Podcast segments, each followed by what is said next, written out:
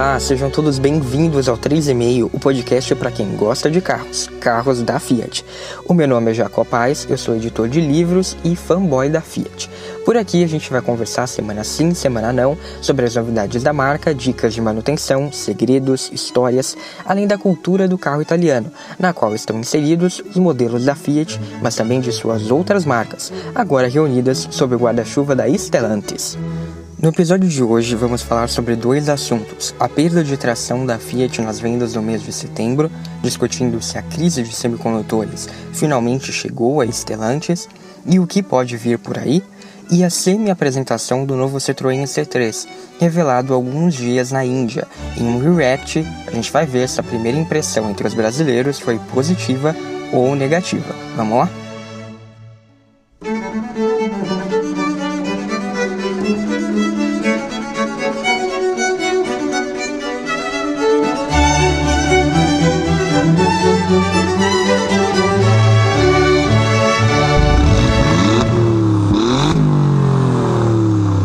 Nesta temporada, os episódios do 3,5 estreiam simultaneamente no YouTube, então se você estiver ouvindo por lá, curte o vídeo, se inscreve no canal e ativa as notificações clicando no sininho. Se você estiver ouvindo nos tocadores, clique em seguir no Spotify, no Apple Podcasts e no Amazon Music, ou em inscrever-se no Google Podcasts. Para conferir todas as opções, conteúdo extra e os links para as referências citadas aqui neste episódio, acesse bit.ly barra 3,5 podcast. As novidades do dia a dia, fotos de carros da Fiat e posts especiais estão nas redes sociais do 3,5. Então segue lá, arroba 3,5 podcast no Facebook e no Instagram. Eu quero agradecer algumas pessoas que me mandaram mensagem para falar sobre o podcast. No YouTube, o Raí Guimarães disse que é muito fã da Fiat, porque uma das avós dele tem um Fiat Siena 2003 e a outra tem uma Fiat Toro. Ele também disse que é muito fã do meu trabalho, então muitíssimo obrigado, Raí. Fiquei muito feliz com a sua mensagem. Já o Giovanni Júnior, que está sempre me mandando também mensagem, disse que estava ansioso pela volta do podcast. E sobre o episódio 30 lá no YouTube, ele disse o seguinte: excelente episódio, não apenas por contar essa parte da história da Fiat, mas também pela correlação com o contexto socioeconômico e político da época. Parabéns pela pesquisa. Muito obrigado, Giovanni, por tá sempre em contato pela mensagem. Muitíssimo obrigado. Esses dois episódios sobre os 45 anos de Fiat trouxeram muitas surpresas até para mim, então eu fico feliz que todo mundo possa estar descobrindo coisas novas também sobre a Fiat. E o Gabriel da página Fiat Spotting, que também sempre está aqui em contato, disse que gostou da roda de conversa sobre carros elétricos do último episódio, especialmente por ter um ponto de vista do Brasil e outro do Canadá. Ele também disse que na cidade onde ele mora, Campinas, tem um novo empreendimento imobiliário que vai ter vagas com wallbox para carros elétricos. Bem legal isso, né, Gabriel? Eu acho que essa é uma tendência que aos poucos vai pegar. O Silvio, com quem eu conversei no último episódio, até alertou que na capital paulista já tem uma lei que prevê que novos edifícios contem com essas vagas. Eu acho que esse trecho acabou não entrando na edição porque realmente ficou uma conversa bastante longa, mas fica aqui a informação e a torcida para que, mesmo que aos poucos, bem lentamente, a gente avance em relação a esse assunto. Por fim, eu quero mandar um abraço para um ouvinte que eu nem sabia que me escutava, mas que eu tenho certeza depois dessa vai virar fã de carteirinha da Fiat até porque eu fiquei sabendo que ele já adora dar umas voltas em um ponto por aí, né? Então, um abraço, Thiago França. Muito obrigado por escutar o podcast. Eu acho que não é novidade para ninguém a crise pela qual passa a indústria automobilística no mundo todo em virtude da falta de semicondutores. Essas peças são essenciais uma vez que os carros ganham cada vez mais tecnologia. Só para a gente ter uma ideia, nos automóveis atuais, a eletrônica embarcada já representa 40% do custo de produção. De acordo com a Chevrolet, um Onix tem mais de mil semicondutores por unidade. A Stellantis, por sua vez, afirma que para produzir uma unidade do Argo utiliza 1.100 semicondutores. Essas pequenas peças são utilizadas em diversas áreas do carro, principalmente em segurança e conveniência, mas também em conectividade e motorização. Eu já falei sobre esse assunto alguns meses atrás, lá no episódio 28, quando eu comentei a liderança da Fiat. Naquela ocasião, o debate era justamente se o desempenho da marca nas vendas era passageiro ou pior até, apenas um fator de sorte, algo provocado pela paralisação da GM, que ficou praticamente dois meses sem produzir a linha Onix. Como eu disse naquele episódio, eu não acho que tenha sido só isso, embora a crise aguda da Chevrolet, que foi uma das maiores impactadas pela falta de insumos com certeza, tenha ajudado. A Fiat passa por um outro momento de mercado, ela conseguiu se reconectar com o público, ela apostou em soluções, fez negociações agressivas para garantir os seus materiais, envolveu até trazer peças de avião. E a filial brasileira, como a gente viu no episódio 31, tem prestígio junto à direção da Stellantis. Então ela sem dúvida ganhou prioridade dentro do grupo no âmbito global. Eu acho que isso tudo fez diferença para a Fiat. Ela foi uma das poucas montadoras que praticamente não pararam a produção. Sim, alguns turnos foram fechados, a empresa chegou a montar é, esquemas de férias coletivas para poder readequar os níveis de produção, né? Como em agosto houve uma suspensão parcial da produção por 10 dias e só dois turnos ficaram ativos. Mas parar, parar mesmo, de fato, a Fiat não parou. Pelo contrário, ela fez lançamentos como a nova Fiat Toro, que introduziram mais tecnologia. Ela reviu pacotes de equipamentos, como versões do Argo, que ganharam chave presencial. Por isso, eu acho que não dá para dizer que foi só sorte. Eu acho que Fiat e Jeep continuaram se movimentando, né? fizeram lançamentos, reviram estratégias e, além disso, fizeram a lição de casa ao tentar negociar o fornecimento de peças de todo jeito possível. Mas parece que algo mudou. Segundo dados da FenaBrave, a Fiat fechou o mês de agosto, ou seja, mês passado, com 17,66% de participação no mercado de automóveis, 46,20% do mercado de comerciais leves, onde estão as picapes e os furgões, por exemplo, e 24,63% desse mercado combinado, ou seja, combinando automóveis e comerciais leves, a Fiat teve essa participação foi o melhor agosto da marca desde 2007. No acumulado do ano, a Fiat tem 23,09% do mercado contra 15,54% da Volkswagen e 10,77% da Chevrolet. No mês passado, a Estrada foi o carro mais vendido do país, com 9.111 emplacamentos. Ela foi seguida do Argo, com 7.711, que assumiu o posto de carro né, de automóvel mais vendido do país. Depois veio o Mob com 7.538, o Compass com 6.819, o Hyundai HB20 com 6.795, o Renegade com 6.710, o T-Cross com 6.698 e a Toro com 6.685. O Hyundai Creta e a Chevrolet S10 completaram o top 10 no mês passado, que, como você deve ter notado, contou com nada mais nada menos do que seis carros da Stellantis. O Cronos ainda foi líder do segmento, com 1.855 emplacamentos, e o Uno somou aí mais 1.894 unidades vendidas para a Fiat.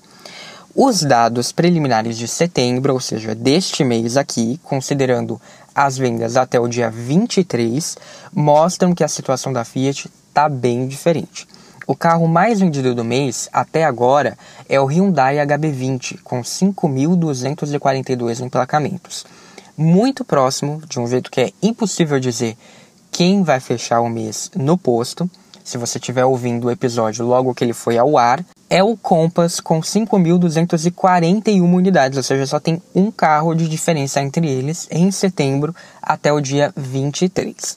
A Toro aparece em terceiro com 4.990 emplacamentos e só então a Estrada com 4.764 carros.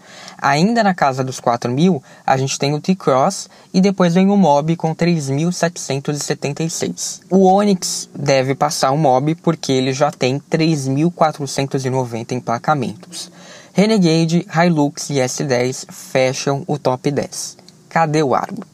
Bem, o Argo tem apenas 2.713 unidades vendidas nesse período, o que mostra que as suas vendas diárias estão, em média, no patamar das 117 unidades.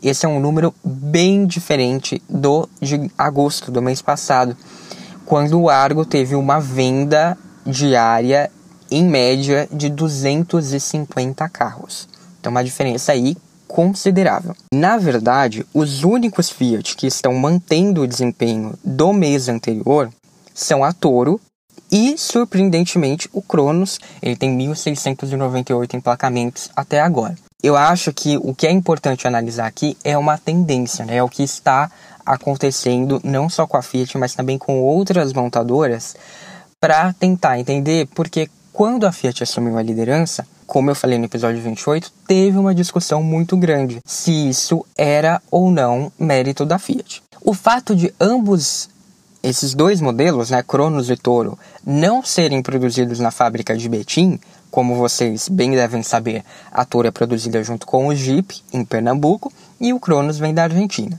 Seria apenas uma coincidência? E é por isso que então, mais uma vez, eu trago aqui esse assunto.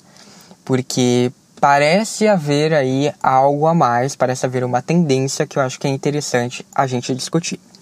Haveria ainda uma outra coincidência, né? além de esses carros que continuam né, mantendo seu desempenho não virem da fábrica de Betim, houve uma negociação da Fiat com o Sindicato de Metalúrgicos de Betim para suspender o contrato de trabalho dos funcionários, ou seja, colocar em prática aquilo que a gente chama de layoff. O acordo foi aprovado na última sexta-feira, dia 24 de setembro, e prevê que os funcionários recebam parte do pagamento por meio do Programa Emergencial de Manutenção do Emprego e da Renda do Ministério da Economia. A medida faz com que boa parte dos empregados mantenha o valor do salário garantido por completo, enquanto quem ganha mais vai poder continuar recebendo até 85% do valor, dependendo da faixa de renda. Essa suspensão vai valer por um período de 2 a 4 meses, para no máximo 6.500 trabalhadores. O sindicato informou ainda que o acordo vai valer de 1 de outubro deste ano até 30 de setembro de 2022 e que ele também garante benefícios como participação nos lucros e resultados, 13 terceiro e férias, além do plano de saúde e outros adicionais. Por sua vez, o funcionário vai ter que fazer um curso de qualificação profissional e vai receber 70 reais de ajuda de custo por mês. Em entrevista ao jornal O Tempo, de Betim, o presidente do Sindicato dos Metalúrgicos da cidade e da região, Alex Custódio, declarou que, abre aspas, é uma questão que resulta da falta de peças e componentes e a montadora não quer parar a produção totalmente nem demitir os trabalhadores. Na nossa avaliação, foi um acordo bom, em linhas gerais, que preserva empregos e benefícios. Fecha aspas. Ao jornal, a Stellantis divulgou a seguinte nota, abre aspas. Os trabalhadores do polo automotivo de Betim aprovaram, por maioria de votos em assembleia, a concessão de layoff a uma parte da força de trabalho da empresa, em decorrência do impacto da crise sanitária e de suas consequências sobre a economia, que agravaram a escassez global de insumos, notadamente de componentes eletrônicos, comprometendo a capacidade de manter o ritmo e o volume de produção dentro de padrões previsíveis. A suspensão do contrato de trabalho para qualificação profissional preserva os empregos dos trabalhadores envolvidos e assegura os direitos estabelecidos no acordo coletivo de trabalho, além de oferecer qualificação profissional, estabilidade no emprego proporcional ao período de afastamento e pagamento de bolsa auxílio para preservar o poder aquisitivo. O acordo tem vigência de um ano e poderá ser aplicado pelo período de dois a quatro meses. O objetivo é o enfrentamento da crise sem precedentes no fornecimento de insumos e componentes. A empresa espera a normalização dos suprimentos e a retomada dos volumes de produção no menor prazo possível. Fecha aspas. Isso quer dizer então que a Fiat finalmente entrou na crise de semicondutores e os resultados de setembro então daqui para frente vão ser o, o padrão da marca, né, com os best sellers como Estrada, Argo e Mob, vendendo muito menos do que eles venderam nos últimos meses? Bem, eu acho que sim e que não, como eu vou explicar a seguir. A queda nas vendas de setembro, então, pronunciaria esse novo momento para a Fiat. A marca teria atingido o seu ápice e agora ela não vai conseguir sustentar os seus resultados? Eu acredito que não vai ser bem isso, mas não dá para dizer que os próximos meses vão ser tranquilos para a Fiat. E veja bem, isso não quer dizer que a Fiat vai parar a sua produção como fez a Chevrolet. Para mim, Isso não vai acontecer porque, como já disse, eu acho que a filial tem condições privilegiadas dentro da Stellantis e não há motivo para a Fiat diminuir os seus esforços, né, todo aquele esforço logístico que foi feito, logo agora, depois dela, dela ter conquistado uma retomada tão boa, ter aí uma boa participação de mercado, então não faria sentido, depois de tanto esforço, agora relaxar um pouco. Ainda por cima, tem um lançamento aí tão importante na manga, né? Não só que é o Pulse, mas também outros vindo aí. Então eu acredito sim que ela vai ter que rever os volumes, ela vai ter que dar prioridade a certos modelos. Por isso foi feito o acordo com os funcionários. Essa medida foi necessária, talvez, porque diferentemente do que se pensava antes, eu acho que a crise vai ficar aí por um bom tempo, tal como a pandemia de Covid-19. Além disso, conforme outros países superam a vacinação, ficam mais distantes dos efeitos da pandemia, o Brasil segue atrasado no combate e envolto a polêmicas no campo da política que atrapalham a economia. Então, isso pode ser um fator que, de repente, daqui a alguns meses, mude a prioridade dentro da Stellantis. Um outro mercado desponte com uma recuperação mais forte e, e a matriz decida falar: não, então vamos dar prioridade a isso. Nunca se sabe, né? Tudo pode acontecer. Então, considerando tudo isso, eu acho que fez sentido pensar em uma solução um pouco mais de longo prazo, um pouco mais definitiva para lidar com a ociosidade dessas linhas de produção. Porque você antecipar férias coletivas, a Fiat já fez, era uma solução provisória, por exemplo, né? Então, ela já fez isso nesses meses. Mas isso tudo não quer dizer que a Fiat vai ser a nova Chevrolet. Foi uma maneira de meio que consolidar planos. Enquanto ninguém sabia para onde, né, o que queria acontecer nessa crise, a Fiat foi ali fazendo alguns improvisos e deu certo. Mas daqui para frente ela precisava ter um plano um pouco mais sólido, então por isso foi feito esse acordo. Ok, né? Então essa parte foi explicada. Acho que a Fiat vai continuar produzindo, isso não quer dizer que ela vai parar turnos completamente como fez a Chevrolet, e sim que ela vai continuar trabalhando com menos turnos. É mais ou menos o que ela já estava fazendo, mas ela estava fazendo de uma maneira muito provisória. Agora ela vai fazer de uma maneira um pouco mais definitiva. Isso está explicado. Mas como explicar a queda nas vendas de setembro? Como todo mundo já sabe, a Fiat tem uma fila de lançamentos longa, promissora pela frente. Além disso, com a recente retomada da marca, eu acho que todas as atenções estão voltadas para ela. Mas há uma atenção em especial que foi provocada pela própria Fiat, o lançamento do Pulse.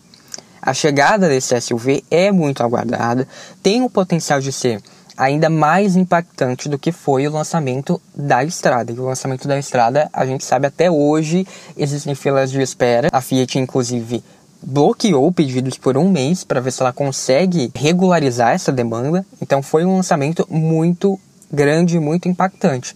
E o Pulse tem condições por si só de ser algo tão grande quanto ou até maior. A campanha de lançamento desse modelo começou ainda no primeiro trimestre. Né? Como a gente viu lá atrás, é, eu falei sobre isso aqui no podcast, aparições no Big Brother Brasil. O público tá de olho nesse carro também, todo mundo já conhece o Pulse. Então, isso quer dizer que a Fiat tem em mãos uma bomba quer dizer, uma bomba positiva, mas que está prestes a estourar. Ela precisa lançar logo esse carro, porque o que é positivo pode se tornar negativo daqui a pouco. Essa espera vai se tornando problemática. Ainda mais considerando que dificilmente a marca vai ter capacidade para atender a quantidade de pedidos que vai vir. Então, eu acho que é possível dizer que a demanda reprimida pelo Pulse vai ser de um impacto tão grande quanto a do Onix mesmo o Pulse sendo um modelo inédito, que ainda não existe, mas já se fala tanto sobre ele, já é um carro muito desejado, uma categoria que está muito sempre em expansão, muito em destaque. Então, eu acho que vai ser algo aí bastante significativo. Sim, o Pulse tem todo esse potencial e o meu ponto aqui é que a Fiat também deve estar tá prevendo algo do tipo assim acontecendo. E eu acho que essa queda de setembro está relacionada a um sacrifício para que a Fiat consiga fazer alguma quantidade do Pulse que vem aí e de fato lançá-lo sem ser para inglês ver. Então ela está é, reduzindo a produção de carros que já existem para conseguir adequar o que ela tem ali e lançar de fato o Pulse. Isso, em conjunto com a dificuldade de encontrar semicondutores, explicaria por que os números desses modelos de Betim podem estar em queda, enquanto os carros de Pernambuco e o Cronos, por exemplo, não estão. A Fiat está remanejando as suas prioridades para ter um número aceitável de unidades ao lançar o Pulse no mercado, porque afinal paciência tem limite e ninguém vai aguentar mais uma etapa de provocação na apresentação do Pulse. Chega de teaser. Esse período vai ser de uma grande tensão para a Fiat, porque a disponibilidade de alguns dos seus principais carros não vai ser a mesma bem no momento em que a Chevrolet está retomando as suas atividades. A GM né, já anunciou que ela vai fazer a produção em dois turnos do Onix e as vendas do hatch já estão aí é, aquecidas. Vai ser um momento bastante tenso porque é isso, de um lado a Fiat vai estar tá reduzindo para poder ter um estoque considerável do Pulse, né, para ter alguma coisa para entregar para o mercado. E por outro, a GM vai estar tá retomando, não com força total, ela não vai estar tá em três turnos, vai estar tá em dois, mas ainda assim vai voltar e vai voltar com sangue nos olhos, né? Então, pensando por esse lado, eu acho que dificilmente a Fiat vai conseguir manter o topo do ranking de modelos. A estrada talvez possa até brigar com o Onix pela posição número 1, um, mas vai ser uma briga um pouquinho difícil. O grande prejudicado da história, com certeza, vai ser o Argo, porque ele concorre no mesmo segmento do Onix.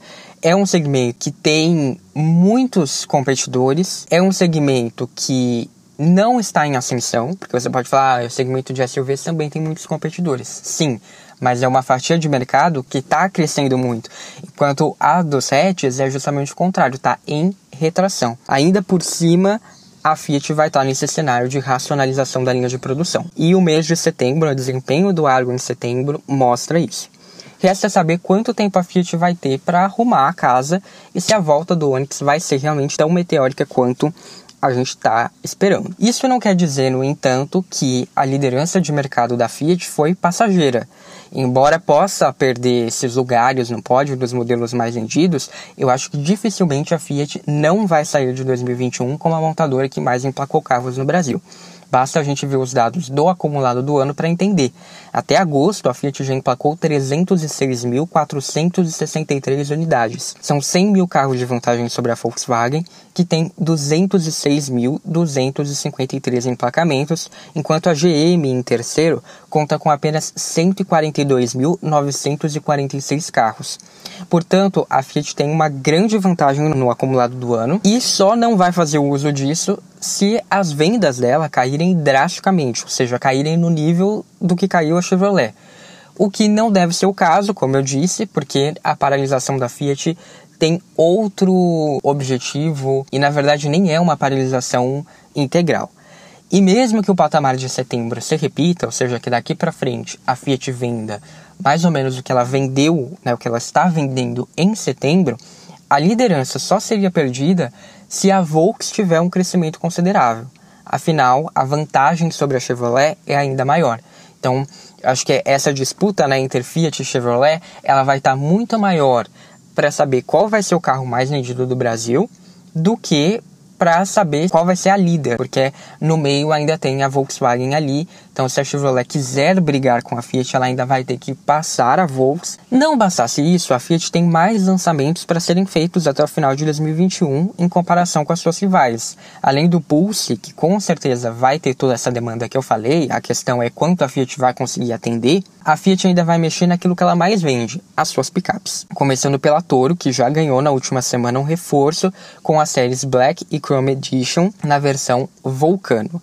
Eu acho que a jogada da Fiat foi muito esperta, porque ela observou a maior aceitação das versões Range e Ultra após o facelift da picape, porque essas versões passaram a vender muito mais do que antes, e ela trouxe o visual mais chamativo, vamos assim dizer, dessas versões para a Vulcano, que além de mais barata, oferece um novo motor TD270, ou seja, né, o tão ali sonhado motor Turbo Flex.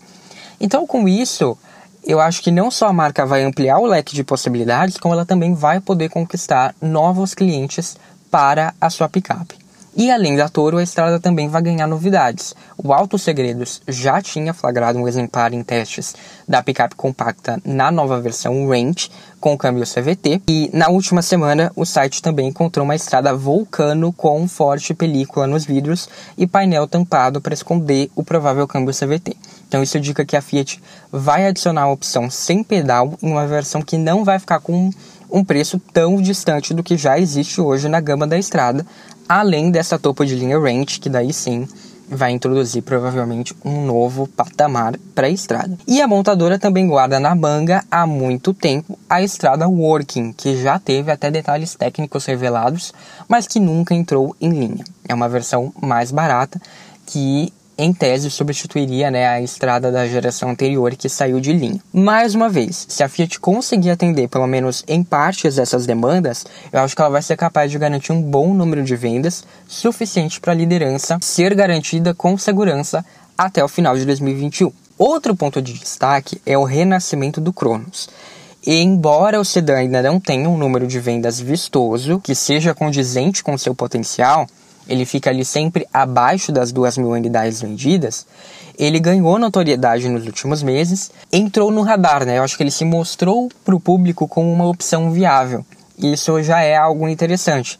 Uma pessoa que não considerava o Cronos antes, agora pode passar a considerá-lo. A questão é ver até onde a Fiat vai conseguir mexer no sedã e se alguma dessas mudanças vai chegar logo ou não. Rumores indicam que a marca vai lançar uma versão mais acessível do Cronos para substituir o Gran Siena, que vai sair de linha em tese no final deste ano, por conta de novas normas de emissão de poluentes que entram em vigor em 2022. Porém, porém, existe um porém que as pessoas estão dizendo, vai, vai sair de linha, vai sair de linha. Sim, pode sair de linha, mas essa nova norma prevê que as montadoras podem produzir esses carros até o final de 2021, mas eles podem ser vendidos até o primeiro trimestre de 2022. Então pode ser que essas mudanças na linha do Cronos, que inclusive pode ganhar um motor 1.0 Firefly para essa versão mais em conta e substituir o Gran Siena, isso pode acontecer só então em 2022, não necessariamente neste ano. Se isso acontecer, o posicionamento do Cronos vai ser alterado consideravelmente. Por outro lado, também há a expectativa da chegada do motor 1.0 turbo que vai estrear com Pulse e o câmbio CVT para as versões equipadas com motor 1.3. Não importa se o Cronos vai seguir para o andar de baixo, com essa versão de entrada, para o de cima, com né, essas novidades do motor 1.0 turbo, o câmbio CVT, ou se ele vai seguir para ambas as direções. A ideia é que o volume de vendas do Cronos mude com expressividade. Portanto, o panorama é de um cenário tenso para os próximos meses. A Fiat não está confortável, porque a demanda reprimida pelos modelos da Chevrolet com certeza não vai ser desprezível mas a montadora italiana também tem as suas cartas na manga, desde que ela consiga manter o nível de produção que ela manteve até agora, pelo menos, eu acho que a Fiat não só tem muitas chances de finalizar o ano na liderança, como continuar brigando pelos lugares mais altos dos segmentos nos quais ela atua. Para mim, mais uma vez, quem mais deve sofrer é o Argo. O hatch da Fiat não tem perspectivas de mudanças para este ano e vai ficar aí à espera do motor turbo para poder empolgar na faixa mais cara do segmento e tanto ele quanto o Cronos vão poder se destacar mais quando eles ganharem de fato o câmbio CVT nas versões 1.3. Só assim eu acho que o Argo vai poder de fato sonhar em voltar a ser o hatch mais vendido do país, como ele conseguiu aí em alguns meses. Infelizmente, a crise de semicondutores vai atrasar cada vez mais esses planos para o Argo, e a chegada do Pulse deve dar prioridade total ao SUV, e assim fica muito incerto saber quando que essas novidades vão chegar ao hatch. Se elas estão ou não atreladas ao atrasado facelift do carro, que só deve ser lançado em 2023, ou se não, se a Fiat vai lançar alguma coisa no ano que vem, o que, que vai ser essa coisa? Vai ser o câmbio CVT? Vai ser o motor turbo? Vai ser os dois? Daí depois vai ter o facelift? Ou não, ou o motor turbo só vai vir com o facelift e agora vai vir só o CVT? A gente vai ter que ver tudo isso, né? Eu acho que explorar todo o potencial do Argo vai ser essencial para a Fiat se ela quiser man se manter na liderança em 2022, bem como a chegada do irmão maior do Pulse, o SUV Coupé, que estão chamando por aí de Fastback, mas eu tenho lá minhas dúvidas se esse nome vai ser o final mesmo, né? Porque Eu achei que foi muito fácil, né, o modo como descobriram, né? Eu acho que a Fiat não ia dar toda essa bola, mas enfim. E por que que 2022 vai ser importante que a Fiat tenha realmente tudo que ela possa ter. Porque a Chevrolet vai contra-atacar a Toro com a nova Montana. E é um carro que, querendo ou não, né, pode fazer a diferença. Então, diante disso, uma coisa é certa. Eu acho que essa rivalidade entre Fiat e Chevrolet vai pegar fogo no ano que vem. Mas, considerando os últimos anos, eu acho também que a Fiat nunca esteve tão munida de boas respostas como ela está agora. Depois de altos e baixos no mercado brasileiro, a Citroën promete inaugurar uma nova fase com a chegada da nova geração do C3. O hatch deixa de seguir o projeto europeu para ter vida própria em países emergentes, uma estratégia que lembra da Fiat, que sempre teve sua linha de entrada descolada da europeia. A opção de transformar a gama da marca francesa veio antes da fusão com a FCA, mas as palavras de Antônio Filosa, CEO da Stellantis na região, mostram essa energia. Abre aspas.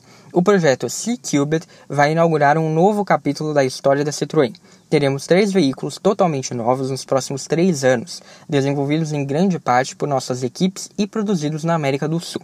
Além disso, esses veículos vão se beneficiar de toda a experiência e sinergias que temos agora como Stellantis. Fecha aspas. Filosa também destaca que a fábrica de Porto Real passou por grande modernização. Os investimentos motivaram o time da Estelantes e é essa energia que a empresa quer passar para o lançamento, despertando uma nova paixão pela Citroën no Brasil. Nosso C3 terá um posicionamento acessível, de acordo com a marca. Estará no segmento B, aspas. Um carro moderno e versátil, ideal para jovens que buscam uma alternativa autêntica e original e para famílias que usam o veículo em seu dia a dia, bem como para viagens de fim de semana. Fecha aspas. O visual ficou agressivo e foi inspirado em um SUV, sem deixar de trazer as características visuais típicas do DNA da marca, vistas nos modelos europeus. Estão lá os chevrons e os elementos em Y, por exemplo, bem como os para-choques pronunciados. O modelo tem uma estrutura pensada para a robustez necessária ao asfalto daqui, e ali a isso a customização com pintura bicolor e diversas cores. Serão ao todo três opções de combinação. Uma linha de acessórios também fará a diferença.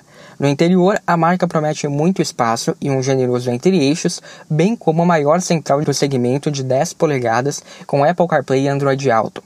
O modelo será lançado no primeiro trimestre de 2022. Essa aí foi a nota que eu publiquei lá nas redes do 3,5 em 16 de setembro sobre a apresentação do novo C3, que, como vocês devem ter visto, é igualzinho à miniatura vazada um tempo atrás que rodava na internet. Eu também dei uma olhada em uma matéria do site Motor1, que eu vou deixar lá no Medium, na qual alguns dados interessantes são trazidos sobre o tamanho do carro. Vão ser 3,98 metros de comprimento e entre eixos de 2,54 ou seja, para quem achava que esse carro seria o anti-Quid, já pode tirar o cavalinho da chuva. Eu estou curioso para saber como que a Stellantis vai posicionar esse modelo, que tem potencial para fazer bastante sucesso, desde que ele seja de fato muito bem posicionado. Por sorte, a Citroën agora está sob o guarda-chuva de uma empresa que entende de estratégia como ninguém no Brasil, então acho que as chances são boas. Mas vamos aos haters. O Ricardo Blume disse: Hatch com algo a mais, SUV dos compactos. É cada uma que aparece. Gostei do carrinho, apesar do interior ser estranho, mas não acredito em um sucesso de vendas. Infelizmente a Citroën não conseguirá seu gol de placa desta vez. Falta algo. Olha, se todo mundo tivesse a bola de cristal que o Ricardo Blume tem, olha, a gente tava feito. E Ricardo, olha, quem procura gol é a Volkswagen, que aliás nem sabe o que fazer com ele, né? Já a Stellantis parece ter conseguido enfim descobrir o que fazer com o Uno, que, segundo rumores, já teve a sua produção encerrada, embora a Fiat não confirme. Por que, que eu estou falando isso? Porque para mim o C3 tem muito potencial, justamente porque eu aposto ele vai ter um posicionamento parecido com o que era o do futuro finado hatch da Fiat. Acho que essa pegada jovem de carro barato que não parece barato, pelo menos por fora, é algo que o brasileiro aprecia. Mas, de fato, ele será bem mais simples em acabamento e equipamentos, isso é nítido pelo que já foi divulgado. A própria central, apesar de ser bem grande, ela precisa de cabos e os comandos do ar-condicionado têm um aspecto bem pobre, eu não gostei muito disso. Mas eu acho que o preço do C3 ainda vai nos surpreender e ele tem tudo para deslanchar, ainda mais considerando que ele vai estar sob o guarda-chuva da Fiat e isso vai ajudar a eliminar boa parte dos problemas de imagem da Citroën. Ah, e outra coisa, a própria marca não apresentou esse hatch como um SUV, diferente do caso da Renault. Na verdade, ela não quer dar a entender isso porque um dos próximos lançamentos da Citroën vai ser justamente um SUV para ficar acima desse C3. Então, por isso, ela só disse que o novo C3 é inspirado no design dos SUVs, o que é um discurso bem diferente do Quid. O Lourenço Lamas disse: Semana passada dirigi um C4 Cactus da Localiza. Achei péssimo em quase tudo, salvo a direção que é levíssima. Mas, para vocês terem uma ideia, nem regulagem de altura tem. Isso num carro de 100 mil. Acabamento ruim, bancos duros, painel pobre. Não tem sequer botões de ar-condicionado, que é controlado na tela do multimídia. Agora imagina esse novo C3 aí. Deus me livre. Passo. Olha, eu vou dar um desconto para isso aqui, porque a foto dele ali no, no, no comentário era de um Alfa Romeo 4C. Então, eu só vou dizer o seguinte: o C4 Cactus é um carro já defasado, ele estreou no Brasil com atraso, é um projeto de outra era, teve muitas adaptações. Esse desenvolvimento nacional do C3 com certeza foi foi pensado assim justamente para agradar o nosso público em pontos como o que o Lourenço citou. E o segundo ponto, que é a revisão por parte da Fiat. Eu acho que certamente vai reforçar essa ideia de trabalhar mais o gosto do brasileiro. Basta a gente ver como as pessoas entram num Bob e elas gostam de dizer: olha, o meu carro tem aquele negócio que dá para subir e descer o volante, sabe?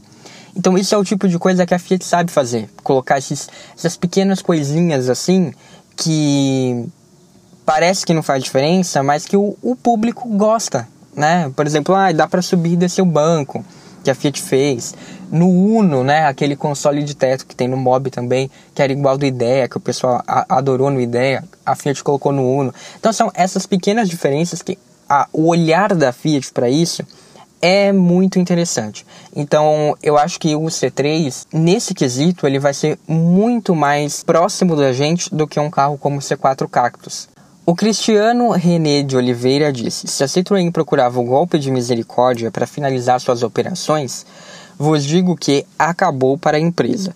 Perdeu sua identidade de vanguarda, portfólio de produtos pífio e nível de qualidade de acabamento à altura da Dacia. Espero que a Peugeot não tome o mesmo destino. Mas, só pelo motor 1.6 do Nil 208, vejo que a história tende a se repetir. Triste fim para uma marca que se consolidou pela primazia de seus projetos que tanto nos surpreendeu a cada lançamento. Bom voyage. Eu acho que Cristiano, assim, essa Citroën ela só existiu no Brasil. E como eu disse no episódio 25, foi um erro. Em todo o mundo, a Citroën é uma marca de carros baratos e joviais. Aliás, é um posicionamento bastante parecido com o da Fiat e não à toa elas vão ser as marcas de volume da Stellantis.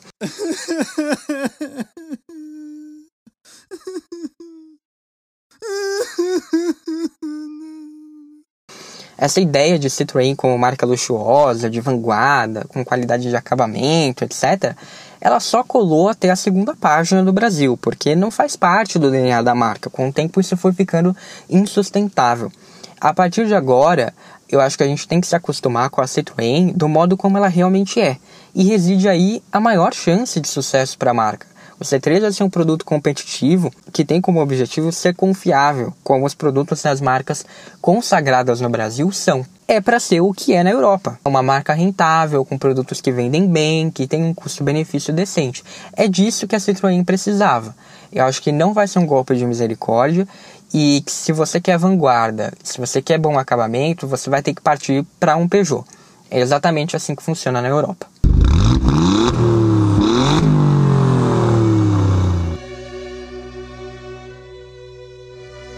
Por hoje foi isso, muito obrigado a você que me escutou até o final. Eu espero que você tenha gostado do que ouviu. Se sim, compartilhe este episódio com alguém que você acha que vai gostar. Isso ajuda bastante as pessoas a descobrirem o conteúdo do 3,5. Obrigado, um abraço e até a próxima ou no arroba 3,5 podcast nas redes sociais.